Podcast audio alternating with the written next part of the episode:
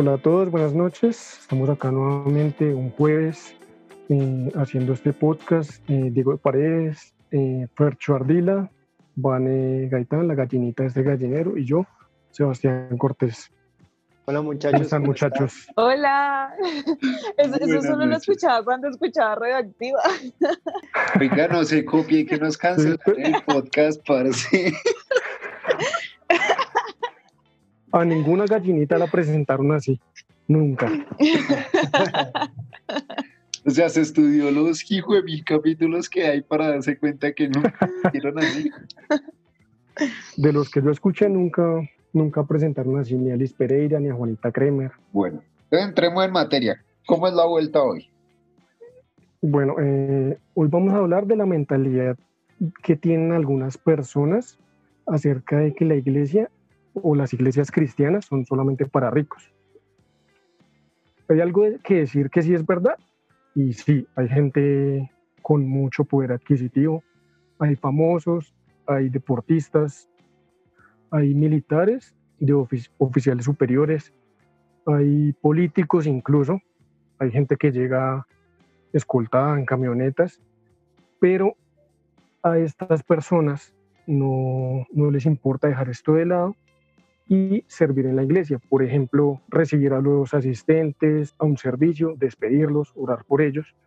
Pero pues eh, ese no es el punto de lo que queremos hablar, sino porque algunas personas creen que los pobres no tienen cabida en las iglesias cristianas. Bueno, hay que aclarar que, digamos, eso pasa y pasa sobre todo en iglesias como la nuestra, donde hay mucha, pero mucha plata. Y no me refiero a la plata que está en el bolsillo del pastor o de, la cúpula pastoral, sino a la plata que está en general en el, en el público de la iglesia, en los asistentes de la iglesia. Digamos que es muy normal que cualquier día uno esté sentado al lado de un empresario muy duro y uno no tenga ni idea de quién es esa persona. Sí, ahora eh, en lo que a mí respecta, pobreza es un estado mental, no un estado financiero. A mí me pasó cuando yo llegué a la iglesia, yo antes iba a otra iglesia y pues cuando llegué a esta notaba una diferencia, pero no una diferencia tan marcada. Digamos que yo era solo un asistente, yo iba a servicio, un servicio general de un domingo y luego cuando decidí conectarme, que fue un tiempo después, ahí ya la diferencia, pero diferencia entre comillas, porque en realidad no hay diferencia, todos somos iguales, a pesar de que unos tengan, bueno, un poder adquisitivo tal vez mayor que otros, No, y todos somos hay- iguales. Hay gente que por encima se le nota la plata. Y digamos, yo no sé ustedes, pero yo he hecho ridículos, pero monumentales, o sea, de, de tamaño familiar, más grandes que las pizzas de la, de la marca que ustedes prefieran, yo los he hecho. Eh, Pero. sí. Ya queda uno en la expectativa. Bueno, ahí va. Ahí va de uno violento. No sé si se acuerdan de la, de la primera película de Dios no está muerto. Eh, Sí.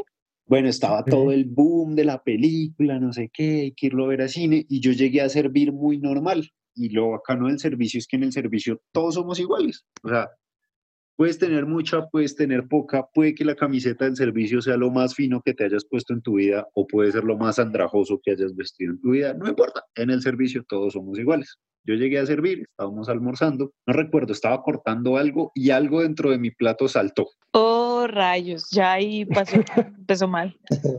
Sí, yo eh, usé mis habilidades ninja como las de Kung Fu Panda para golpear ese pedacito de carne y que cayera de nuevo dentro de mi plato y no importunar a nadie. Lo logré en un 95%, dejó algo de, de salsa sobre la mesa que yo disimuladamente limpié con la servilleta que tenía al lado. Yo pensé que iba a limpiar con la camiseta que tenía. Con la chaqueta, No porque con Fercho la tiene chaqueta. chaqueta. Con la manga, o sea, se estiró un poquito Sí. la manga. Con el gorro. El No, gorro con la también es una excelente, excelente opción.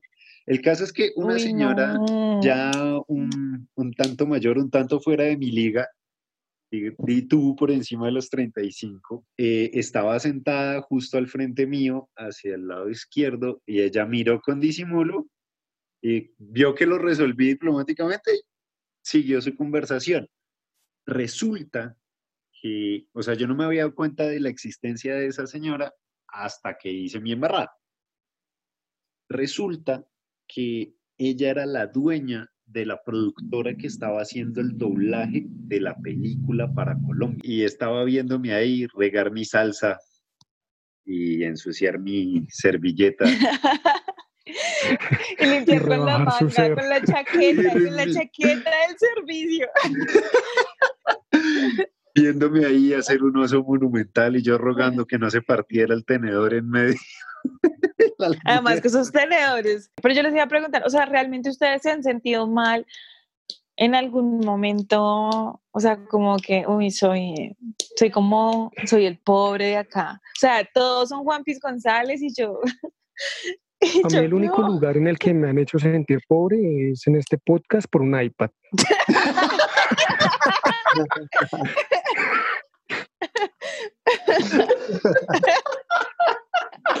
Tenía que decirse y se dijo.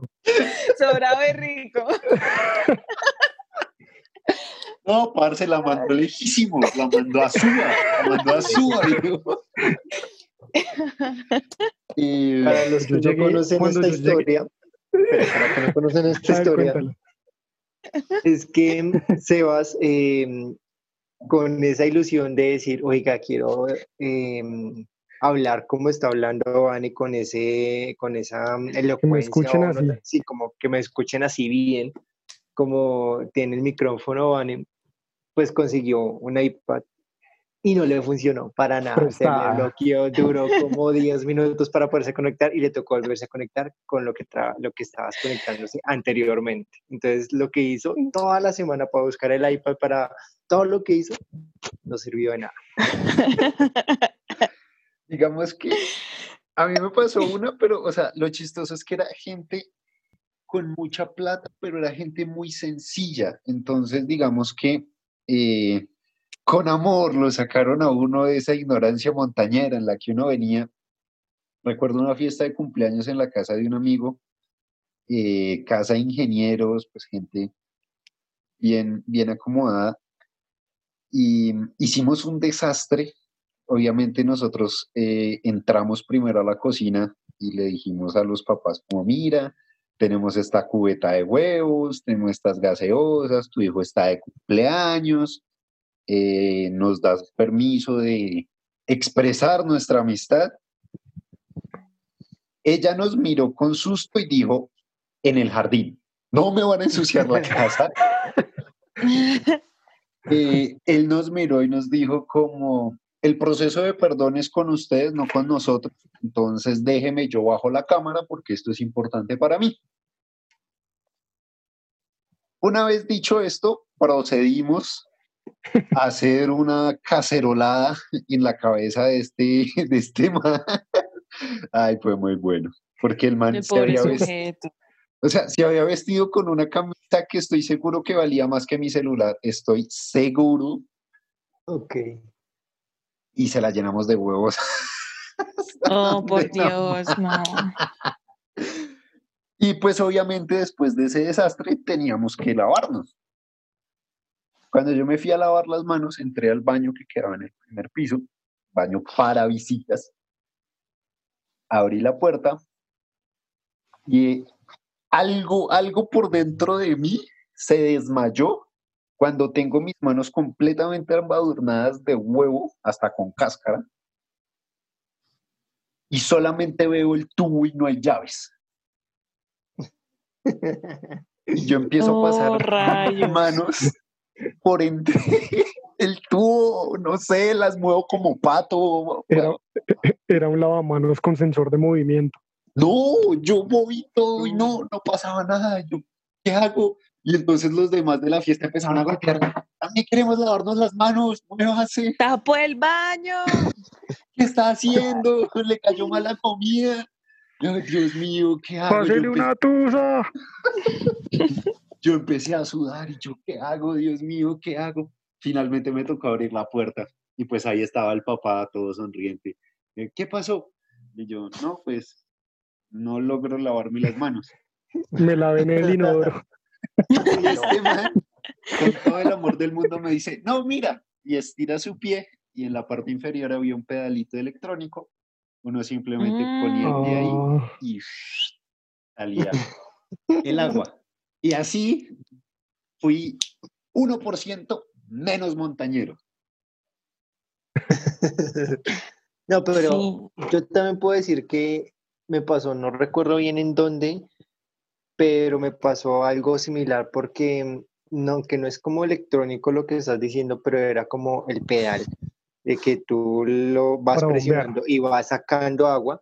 Yo decía, pero ¿dónde está? ¿Dónde está? Cuando fui al, miré al piso y había algo ahí, yo, miremos esto, y ahí sí, presioné y ahí sí salió el agua y yo, pero esto porque no dicen por aquí, por allá, porque no había ninguna forma y uno con las manos sucias, eh, quererse lavar las manos, ah, ya recuerdo, en un restaurante, y quererse la- lavar las manos y nada, entonces uno como, ¿y ahora qué hago? No sé, yo digo, por ejemplo, yo antes, e- esa es una maña que, que aprendí de uno de mis jefes, o sea, a mí no me gustaba, por ejemplo, la carne término medio, es una tontería, pero, No, pero a mí yo me gustaba, yo apoyo. decía, no, la Yo carne, la carne tiene que estar bien Carne cocinada, yo no me como eso. Y, y claro, cuando una vez uno de nuestros jefes nos invitó a almorzar a un super restaurante que a él le encantaba, que no sé qué, y pues claro, nos pidió él el almuerzo a todos, y yo decía como, esa carne está cruda, y como que empecé a comer y decía, no, pero pruébale, eso es rico, y yo, no, no puedo, con eso, y, y con el, o sea, y remontañera con Eso el que le sale la mancha roja por debajo. Sí, claro. Ah, bueno, el atún crudo, yo no lo, yo tampoco, o sea, yo lo veía y yo decía, a mí eso me parece, eso no se debe comer, yo eso qué es. Y claro, lo aprendí a comer con ellos, pero también yo creo que la cara que haber hecho la primera vez fue muy chistosa. Eh, y, la, y, el gazpacho, ese, ese es un, un, un alimento muy español, pero es- esa vaina, o sea, a mí no me entra, para ellos es lo máximo. Pero para mí, yo, o sea, ahí se me sale el montañero. Yo digo que el gazpacho sería bueno con unas papitas saladas y echarle uno por encima y uno va comiendo. Y ahí sí sería rico. Pero esa vaina, tomársela, no. Ahí sale mi montañero. A mí, a mí una vez me pasó, íbamos, habíamos organizado los del grupo de conexión en la casa de uno de los líderes. Aclaro, este líder es piloto de una reconocida empresa colombiana de aviación, claro. Y él vivía como a las afueras de Cota. Habíamos eh, programado como algo así como un, como un asado. Entonces dije, no, yo me voy a ir con la mejor pinta, con la mejor camisa, el mejor pantalón, una camisa bien, eh, pantalón de jean y zapatos, disque mocasines. Cuando llego allá, todos en Zapato de jean zapatillas, Y tú con el zapato de hágame un favor, sí. Le faltó No, no, no, Charol tampoco. Y me dijeron, me dijeron, no, no, no, no, no, que decía, ya no se ensucie, no. Oh, qué triste. No, pero ven que eso es súper importante porque, digamos, cuando uno crece en ambientes, diga, eh, pues no sé, normales, convencionales, estrato 3 para abajo, eh, uno tiene dos pintas. La de ir a entrevistas de trabajo, matrimonios, funerales y demás, y la del diario. Pare de contar. Entonces, Así es. O zapatillas o zapato brillante. No hay punto medio. El zapato de charol. Los mocasines del Sebas. Sí, Y resulta que uno va aprendiendo a vestir para cada ocasión. Entonces resulta que entre esas dos hay un montón de términos medios que permiten, digamos que cada ocasión tiene lo suyo. Entonces dependiendo de qué tanto pasto tenga la ocasión, se cambia el zapato, se cambia el pantalón, se cambia el color de la camisa, si es una polo, si es una cuello redondo, si ya es camisa con botones. Y pasando esos osos que pasó el señor Cortés, eh, uno aprende, uno aprende a los totazos. Sí. Aunque yo, yo hice, pero lo opuesto, y eso lo hice hace poco en una entrevista de trabajo. Ah. o sea, yo la verdad, con o sea, tenis. Sí. yo la verdad no, yo, o sea, yo fui porque, porque es una empresa muy reconocida, porque están, están haciendo un proyecto muy grande en Bogotá, pero yo la verdad ya, o sea, digamos que como que externamente conozco la empresa y no era que tuviera muy buenas referencias, entonces yo me fui como súper relajada, le pedí permiso a mi jefe, como, ah, sí, ya. Y yo me fui en tenis, o sea, yo me fui en tenis, chaqueta, creo que iba con una chaqueta de cuero, ya no me acuerdo bien, pero sí me acuerdo de los tenis, y apenas me dijeron, no, es que es un assessment y los otros candidatos, eh, mira, te presento a los otros candidatos, eran otras tres personas, ellos sí estaban con su, con su traje de, de entrevistas, de bautizos, matrimonios y demás, y yo en tenis. Era como, creo que yo estaba súper relajada, ah, no importa. Como aquí llegué, buenas. Sí. O sea, buenos zapatos, buena chaqueta y llegaban y dice, buenas tardes. Sí, pero, pero digamos que yo no me sentí mal ni me sentí incómoda para nada. Y yo creo que a veces eso es lo que nos pasa, que nosotros mismos nos ponemos esa restricción. O sea, ese día sí, yo, yo creo que, pues de hecho, le caí muy bien a los, a los que estaban entrevistando, o sea, bien por ese lado, pero, pero yo creo que las otras personas sí dijeron como, uy, esta vieja, ¿qué le pasa? Además que era la única mujer en la entrevista. Entonces fue como, esta hija que está loca, o sea, ¿cómo se va a venir en tenis a una entrevista? ¿Qué le pasa? Pero, pero yo me sentía bien, yo me sentía cómoda, no, y, y eso es lo que pasa cuando uno está en, en el ámbito que sea. Si uno se siente mal, pues uno mismo es el que se rechaza, no es casi, o sea, casi no es que la gente te rechace a ti, sino que tú mismo te rechazas y rechazas a los demás. De acuerdo, mira que, por ejemplo, curiosidades que pasan cuando yo fui a encuentro, a mi encuentro fue el vocalista de Doctor Crápula. Desafortunadamente, yo soy distraído. Y cuando yo Eres de los míos, amigo. yo estaba en mi encuentro, yo estaba en mi rollo, en mi vaina. Cuando salí del encuentro fue que mis amigos me dijeron como, oiga, eh, ¿y si se conoció con el man, si se tomó fotos? Y, y yo, ¿what? ¿Cómo? Y yo miré a los que estaban sentados conmigo y sí, él estaba sentado a tres sillas de nosotros. Nunca me di por enterado que el man estaba ahí. Y es como, pues al fin, o sea, creo que nada lo iguala a uno tanto como un encuentro. En, en un encuentro uno chilla, se descompone, eh, saca esa, esa porquería de persona que lleva adentro y, y pues al final... Se expone, se expone. O sea, ahí no, no valen marcas, no valen carteras, eh, es simplemente a corazón abierto. Y pues yo realmente estaba más atónito por tener una habitación con, con una tina enorme, cuatro champús para echarle y sumergirme en esa vaina, que realmente por el famoso que estaba centrado tres sillas atrás de mí. Yo he visto unos desechos en la iglesia, pero con una pinta, o sea, si uno no lo ve en la iglesia le da plata, se los juro uno le dice como, uy, parce, tómese un tinto. Y el man, como, lo acerco, parce, mi papá me viene a recoger y baja tú, qué carrazo. Tú, qué papá. Y uno dice como, ah. Y al final de cuentas, o sea, eso tiene un pro y tiene un contra, porque digamos que la gente dice como ellos tienen más, yo tengo menos, no sé qué, uno se acompleja y todo el rollo pero al final de cuentas se trata de quién logre seguir a Jesús y muchas veces eh, tanto los complejos de pobreza como las apariencias de la riqueza se convierten en un obstáculo para llegar a esa meta que es ser como Jesús. Casi siempre el tema de es que la en la iglesia hay gente rica y que yo no sé qué más. Es ese, lo que dices, ese tema de acomplejamiento porque lo que hace es que nos apartemos. En vez de unir y generar amistades, lo que hacemos es como apartar. Y es uno ver lo que, digamos que uno ver lo que no tiene y querer lo que tienen las demás personas. Pero lo que necesitamos es mirar lo que tenemos y decir, ok, yo tengo esto, sí, puedo, me hacen falta otras cosas, pero si sé lo que tengo, puedo decir, oiga, puedo mirar a lo que me gustaría tener, pero no codiciar, sino admirar a lo que tienen las demás personas.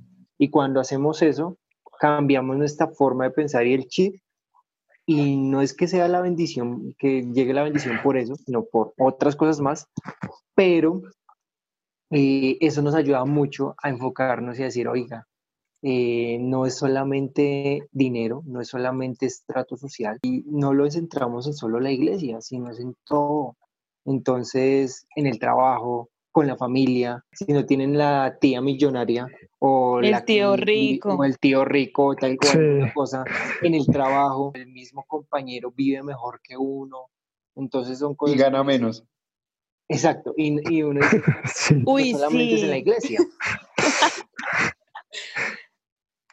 entonces a, a eso voy como necesitamos es reconocer lo que tenemos, porque si nos ponemos a estar mirando para el otro lado, pues es muy complicado ver todas las bendiciones que uno tiene. No, en mi caso me pasó mucho porque pues, cuando comencé en universitarios, en la red de universitarios en la iglesia, eh, yo apenas estaba comenzando a trabajar, yo vivía, en ese momento vivía solo, ya estaba viviendo solo, y eh, no tenía dinero y ellos salían, comían y uno como que apenas se pedía como el cafecito o algo así súper rápido, pero como para, para estar con, con, ellos, era un poco difícil, pero cuando comencé a decir, pues si yo salgo, salgo con ellos, genial, y, y ya, y comparto, ya después comencé a ver que ellos lo que hacían era también acoplarme a ese como ese sistema de, de, relación como amigos y no solamente por tema, el tema que tema económico. Y es lo que me gusta de la iglesia, de que todos somos iguales. Y digamos que se me viene a la mente un, algo que dijo la, Pablo, y es que al que Dios lo llamó siendo libre, es decir, siendo empresario, siendo eh, una persona adinerada, conserve su estatus. No es necesario que venda todo lo que tiene para agradar al Señor. No, pues sabemos los peligros del amor al dinero, pero no es necesario que sea una persona pobre para seguir a Jesús. Y también decía al que Dios lo llamó siendo esclavo, es decir, siendo empleado, una persona del corriente, un salariado, eh, no es necesario que se, se salga de, su, de la cobertura de su amo y se huele, sino que sirva a su, a su amo con, con amor y con reverencia. Y si se le da la oportunidad de liberarse, hombre, pues no somos tontos, háganlo. Pero sí, eso da mucha paz, porque digamos, uno como que siempre la sociedad lo está impulsando a tienes que, tienes que, tienes que. Y cuando Dios dice, no, relajado, como yo lo encontré, yo lo amé. Y es que para mí, hoy en día, la iglesia para mí eh, se ha convertido en un lugar al que vas, conoces gente que se vuelven amigos que pasan a ser conexiones divinas que hacen que el reino avanza. Cuando el reino avanza, eso beneficia a todos, tanto a los que tienen poder adquisitivo como a, a los que no tienen tanto.